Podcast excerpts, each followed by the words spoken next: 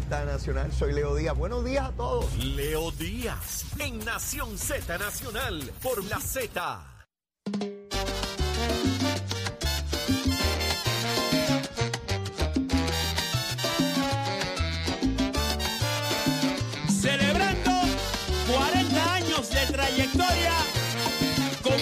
WZNTFM 93.7 San Juan, WZMTFM 93.3 Ponce, WIOB 97.5 Mayagüez y a través de la aplicación La Música. Orgullosos de ser la emisora oficial de la historia de la más que canta, India. Sábado 28 de octubre, Coca-Cola Music Hall.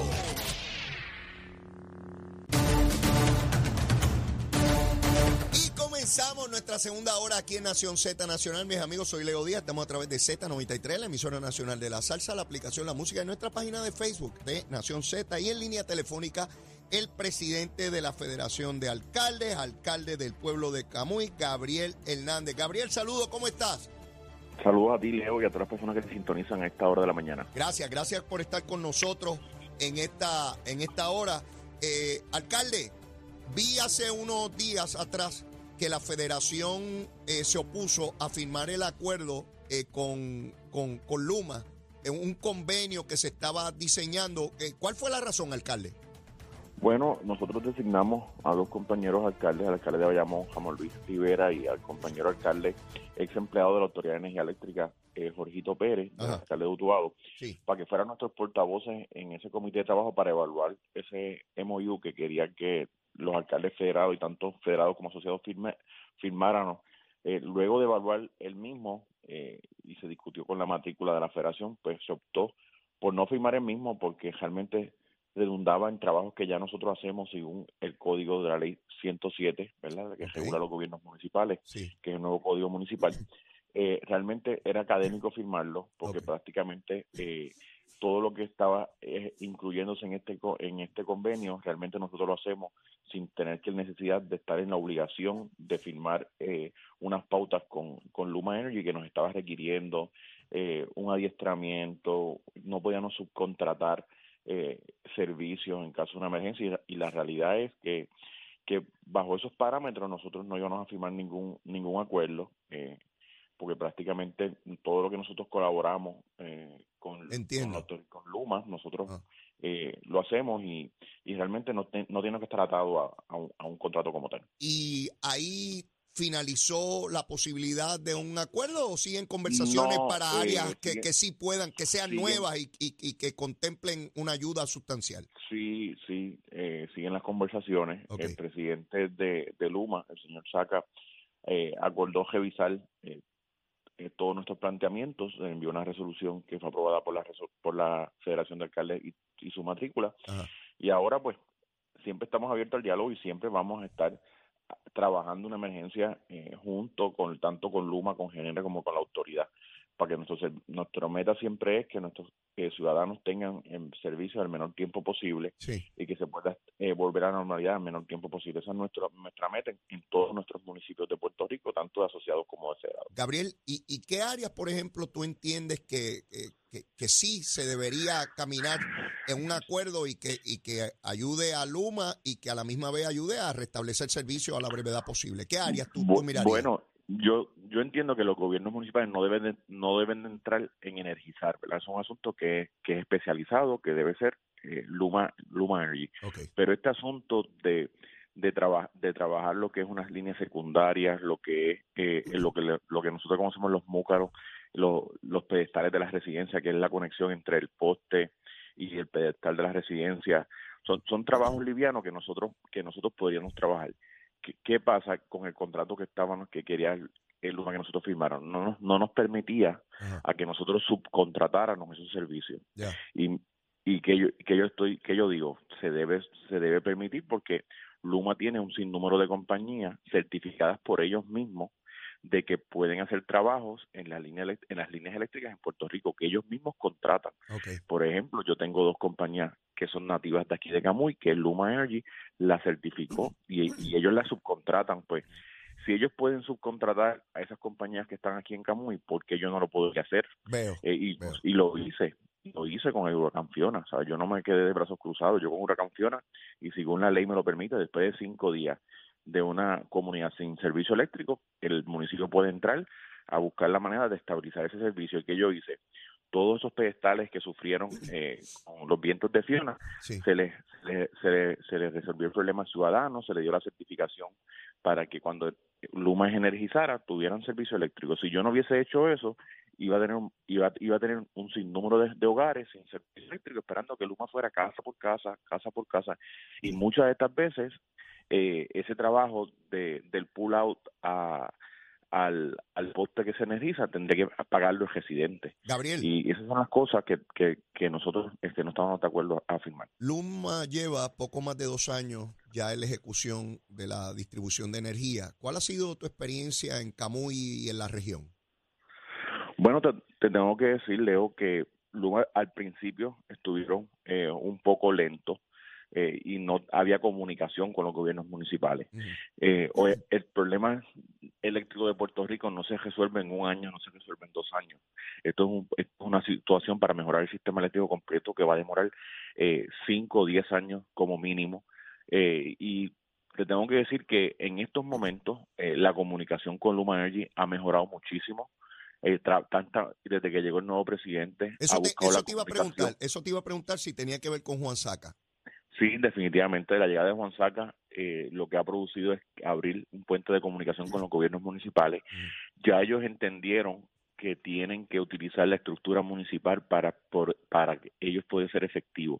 Y los han estado comunicando ahora cada vez que, que van a hacer reemplazos de, de líneas eléctricas, reemplazos de postes, nos avisan como cinco o seis días con anticipación que eso no es exactamente, nos solicitan policía municipal, nos solicitan personal de manejo de emergencia y lo estamos haciendo coordinado. Eso, te- eso está pasando, eh, te puedo decir, en los últimos tres meses, eh, desde que llegó Juan Saca, que ha cambiado la política pública de manejar eh, los asuntos en Luma y cómo ha integrado el sector gubernamental con los gobiernos municipales. El trabajo, el- el trabajo de deshiervo eh, eh, de todo el vegetativo, que por lo menos en la zona donde yo vivo, en Caimito, en el área de San Juan, ha sido sumamente agresivo y el deshiervo es, o sea, eh, eh, eh, el alejar las, las ramas de, de árboles de, de las líneas es un trabajo que lo están haciendo excelentemente bien, por lo menos en el área donde yo vivo. No, no es cortar un cantito, sino que lo alejan de- dramáticamente de los cables. Ese trabajo se está viendo allá también. Sí, la, la línea 4100, que es la que cruza la PR número 2, eh, en, el, en el trayecto que es todo Atillo, eh, Camuy, Quebradilla, eh, lo han estado haciendo eh, y han hecho un trabajo profundo, eh, que no es no es por encimita. Sí. Pero eh, esa área de, de deshiervo tenemos que todavía eh, mejorar un poco más, quizás no es mejorarla, quizás es agilizarla más, Ok. eh, porque tenemos todavía bastante tendido eléctrico con, con mucho con mucho vegetativo que, que es vulnerable en caso de una emergencia. se desatendió por, por décadas, igual que el sistema completo, ¿no? Desde, desde las generadoras, que yo les llamo las cafeteras, esas antiguas que tenemos, eh, eh, y todos esos cables llenos de, de- de vegetación, ¿no? Definitivamente, definitivamente la- había que transformar el servicio eléctrico en Puerto Rico, todo lo que era esa ese aparato que, que conocimos como Autoridad de Energía Eléctrica, que no era eficiente, que no era efectivo, y lo, y lo teníamos que recordar lo que vivimos en María. Cada vez que llegaba una compañía americana a trabajar en una zona, los puertorriqueños salían a aplaudirle, a tocarle bocina de la alegría, porque confiaban en que iban a tener el servicio eléctrico mucho más rápido que, que, que energía eléctrica, ¿verdad? Y, y eso fue así. Eh, y ahora lo que estamos viviendo es una transición que era necesaria, que todas las transiciones toman tiempo eh, y hay que darle la oportunidad tanto a Genera y a Luma para que puedan eh, implementar eh, todas las mejoras del sistema eléctrico y, y yo estoy seguro que en unos años vamos a tener un mejor servicio eléctrico que tenemos hoy. Gabriel, cambiando de tema, ya el próximo domingo se abre el proceso de candidaturas eh, primaristas eh, en el Partido No Progresista. En términos de los alcaldes que tú diriges como presidente de la Federación de Alcaldes, eh, ¿la mayoría de los alcaldes van a la reelección? Sí, eh, la mayoría de nuestros alcaldes eh, van a la reelección. eh, realmente, y nosotros desde la federación los estamos eh, respaldando a todos nuestros alcaldes federados. Eh, el que informó hoy que no va a, a la reelección es el compañero alcalde de San Sebastián. eh, realmente extraordinario alcalde, extraordinario administrador, pero su decisión hay que respetársela. Eh, y, pero buscaremos, ¿verdad? Un candidato que en el municipio de San Sebastián que pueda llevar el instrumento de la estabilidad y que pueda eh, ser de, igual de efectivo que Javier lo fue en la administración municipal de San Sebastián. Pero de ahí en fuera, todos los demás 36 eh, alcaldes federados eh, van a la reelección y, contando con Dios este, van a estar revalidando. Eh, ¿Tus expectativas con relación a los municipios que hoy no tienen alcalde o alcaldesa del PNP? ¿Cuáles son tus expectativas en torno a ese grupo de municipios? Mi, mi expectativa es que tenemos la capacidad de aumentar entre, entre 8 y 10 municipios adicionales. Eh, tenemos municipios como Atillo, municipios como Arecibo, municipios como Lares, eh, que son municipios que se pueden rescatar, eh, el mismo Ponce, el mismo, el mismo Trujillo Alto, son municipios que, que están vulnerables, que son municipios que nosotros estamos mirando de cerca para eh, apoyar a nuestros candidatos en esos municipios para para poder prevalecer en noviembre de 2024. En términos de adiestramiento, de capacitación para esos candidatos nuevos, incluso los que ya están, ¿verdad? Siempre hay disposiciones y cosas nuevas que aprender. ¿La federación está dando apoyo en ese ejercicio? Definitivamente, definitivamente estamos trabajando en consono con el partido. En estos momentos estamos en la, en la parte de los adiestramientos para erradicación de candidatura, cómo son los procesos, las fechas límite. Anoche tuvimos, ayer tuvimos una reunión en Camuy, eh, en nuestro comité municipal, donde, donde se, se, citaron varias regiones políticas. Estuvo allí varios, hubo allí varios alcaldes, presidentes municipales, candidatos a diferentes posiciones y la federación va a estar bien activa eh, trabajando en todo en todo el asesoramiento requerido para lograr ganar eh, en estos en estos municipios tanto los federados actualmente como eh, municipios asociados que los podemos que los podemos ganar lo más importante en toda campaña política es la organización y la planificación si dominas y, controlas eso no vas a tener problema en una elección claro estoy estoy convencido de eso lo he vivido en carne propia eh, en términos de esa radicación el próximo domingo del gobernador, ¿vas a estar allí? Voy a estar allí, ya estoy registrado para asistir. Eh, vamos a estar allí un gran grupo de alcaldes eh, que vamos a estar allí respaldando a nuestro gobernador a su, camino a su, a su reelección. En términos de, de, la primaria a, a, la gobernación, ¿estás confiado en que ese proceso, una vez culmine, eh, sea de tal manera que no vaya a afectar las posibilidades de triunfo del PNP? Definitivamente, Leo, eh, la primaria, de darse la primaria, ¿verdad? Este, que todavía no es nada concreto, de subir una primaria en el PNP, eh, yo mi exhortación a todos los, los estadistas y los progresistas es que se lleve una campaña de altura y a la misma vez se ponga el, el partido por encima de todas, todas las, de todas las causas eh, nosotros, eh, los alcaldes, pues esa es la misión que vamos a llevar. Eh, en su inmensa mayoría eh, respaldamos al señor gobernador Pedro Pierluisi y eso es lo que eso eso va a hablar al pueblo y el pueblo tomará su decisión, pero la obra que se ha estado trabajando en el gobierno ha sido gigantesca. Eh, todos los días vemos eh, primeras piedras de inicio de construcciones de proyectos. Eh, se ha faltado carreteras estatales como nunca antes en la historia y toda esa agenda del, gobierno del PNP, yo estoy seguro que el pueblo eh, la va a validar en noviembre del 2024. La información que tengo es que no aparece un candidato del Partido Popular en Camuy, que le han pedido a medio mundo que corra y nadie quiere correr. Este Gabriel, este eh, parece, desde acá, desde San Juan, me, me, me parece que la obra que estás haciendo allí no, no permite ni buscar a nadie que te rete. Bueno, eh, Partido Popular en nuestro tengo mucho es con pueblanos populares que, que respaldaron mi candidatura en las pasadas elecciones. Según ha transcurrido el, el cuatrenio, pues más ah, camullanos eh, que no pertenecen a mi partido, pues han expresado su apoyo y eso es reflejo del trabajo que estamos haciendo en todas las comunidades, sobre 100 millones de dólares en proyectos eh, de infraestructura de carretera eh, en nuestra ciudad, mejora las plantas de, de que dan pues que dan agua a nuestra ciudad, la planta de filtro, como también la represa, la represa mejora a lo que es este la planta de quebradilla que nos da también servicio a nosotros.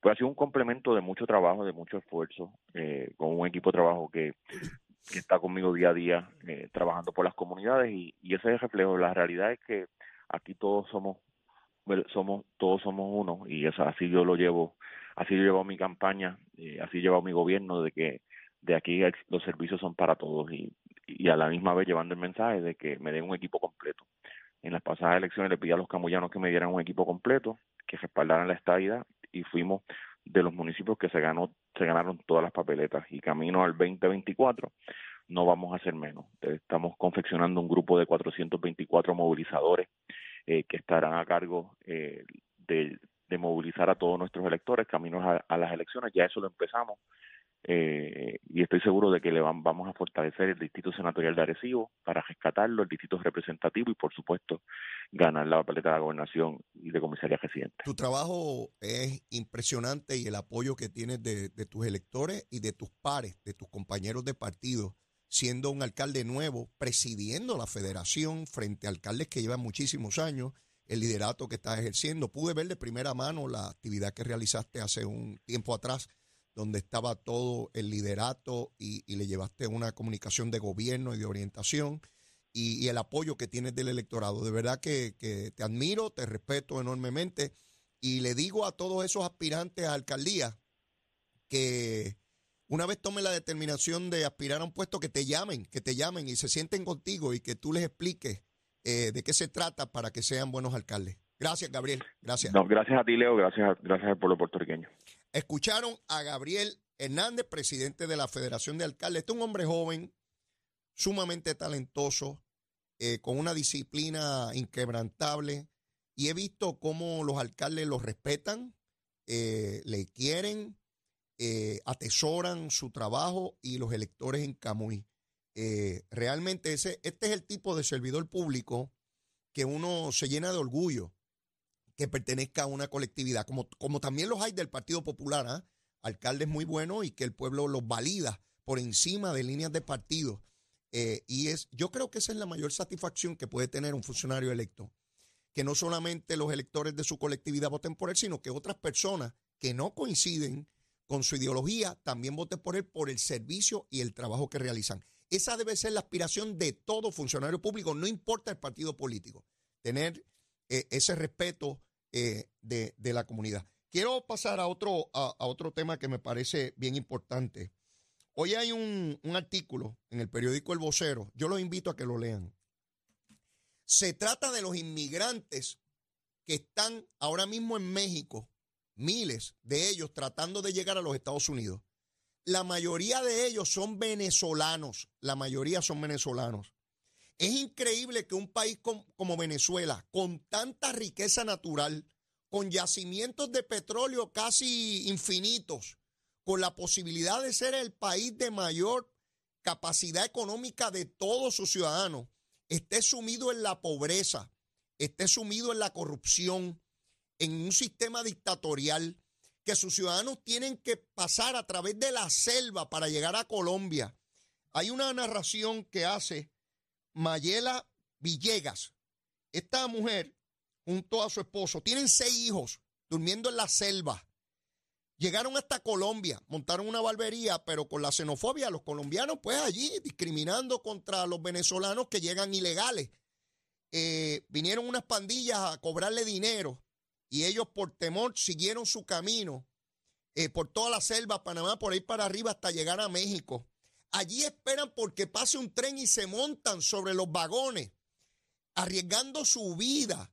Eh, estamos hablando de miles de personas. Este año esperan no menos de medio millón que haga esa travesía. Eso quiere decir que en poco tiempo estamos hablando de millones de personas para llegar a los Estados Unidos. Oigan lo que dice esta persona refiriéndose a los Estados Unidos. Oigan bien, oigan bien a los changos de aquí, a los que cojan púa, a los que cogen púa, pero los americanos son malos, son unos bandidos, son mequetrefes. Dicen estas familias venezolanas, dice esta señora, es el país de las mil oportunidades. Oigan bien, es el país de las mil oportunidades. Y pues por lo menos mis hijos todavía están pequeños y pueden seguir estudiando y pues uno puede tener una mejor calidad de vida. Oigan bien, y habrá quien me diga, ay, pero en los Estados Unidos no los van a recibir bien y tienen que trabajar. No, van a ir de vagos para allá. No importa dónde uno viva en este globo terráqueo, hay que rasparse la yuca y trabajar y echar para adelante. El vago, no importa en qué país sea, no importa dónde nazca, no importa el sistema sociopolítico, va a estar pues, pues en la indolencia y fracasado, el vago, el vago, ¿verdad? Pues claro que tienen que irse a fajar allí. Y claro que tienen un idioma distinto. Y tienen que aprenderlo. Y tienen que echar para adelante. Como lo hacen miles. Pero nosotros no tenemos que hacer eso. Sí, los boricuas, los puertorriqueños, el bori, el bori. Nosotros nos montamos un avión. Nadie lo puede impedir. Llegamos a cualquiera de los estados. Nadie nos puede detener. Y allí buscamos un trabajo. Y trabajamos. Desde pasar el mapo hasta ser gerente de una empresa, o jefe de la policía, o jefe del Departamento de Educación Federal que es puertorriqueño, o no, o ser juez del Tribunal Supremo, como Sotomayor. ¿Verdad que sí? Sí, pero hay que trabajar, hay que echar para adelante, no es de vago. Sí, porque aquí hay dos o tres, ay, es que allá no discriminan. Mire, usted pone y se echa a trabajar. Esa familia venezolana tiene que ir por la, por la, por la selva con seis niños. Se los pueden matar pueden violar. Los narcotraficantes, las bandas, todos esos bandidos. Nosotros no tenemos que pasar por ninguna selva, ni nos tenemos que tirar al agua como los cubanos, dominicanos o haitianos. No. Nosotros nos montamos en un avión y el que tiene más chavito puede ir hasta en primera clase, que son unos asientos más grandes, pero igual en el mismo avión. Cuando se estrella el avión se matan los de primera clase y los de segunda y de tercera, porque no es que te salvas si vas en la primera, vas para abajo, ¿verdad? Así es que nos montamos un avioncito porque tenemos un librito que dice que somos ciudadanos americanos desde que nacemos. Y aquí hay unos pájaros que quieren jugar con eso. Sí, porque nadie sabe lo que tiene hasta que lo pierde. Hasta que tiene que estar ahí sufriendo. Usted sabe lo que es ver a sus hijos en el piso, esperando que pase un tren para montarlos en el techo de esos vagones, a ver si llegan vivos al otro lado. Si en el camino no los matan o mueren de hambre. ¿Verdad? Sí, hay que hablar de esto porque aquí esto un, un excelente artículo en el periódico El Vocero. ¿Cuántas veces usted ve eso en televisión? Cinco segundos le ponen en los noticieros. Sí, como si eso es por allá, eso es por allá otra gente. Pues como nosotros no, como nosotros somos ciudadanos americanos, ahora qué malos son los gringos. Sí, tienen el pelo rubio, los ojos rubios, la lengua rubia, todas las partes son rubias. Usted los pone ahí, todas las partes son rubias. Eh, porque allí no hay afroamericanos, ¿verdad? Ni hay hispanos, ni hay gente de otros lugares. Sí, hay que discutir esto. Hay que discutir los beneficios que tenemos hoy. Y usted o los arriesga o no los arriesga. Usted sabe quiénes son la gente que defiende la unión permanente de verdad. No la de juego, no la de que te tienen lo que sobre de una mesa. Cogobernar la nación americana. Esa nación, porque yo no veo la gente bajando de los Estados Unidos hacia el sur. No los veo bajando para México, ni para Panamá, ni para Paraguay, ni Argentina. Los veo subiendo. ¿Sí? y del Caribe, no los veo que van para abajo. Sí, no, no, no bajan para el Caribe, para allá, para Venezuela Colombia, es para el norte, por el Atlántico. ¿Ve? ¿Hay alguna otra manera de medir dónde están las condiciones favorables?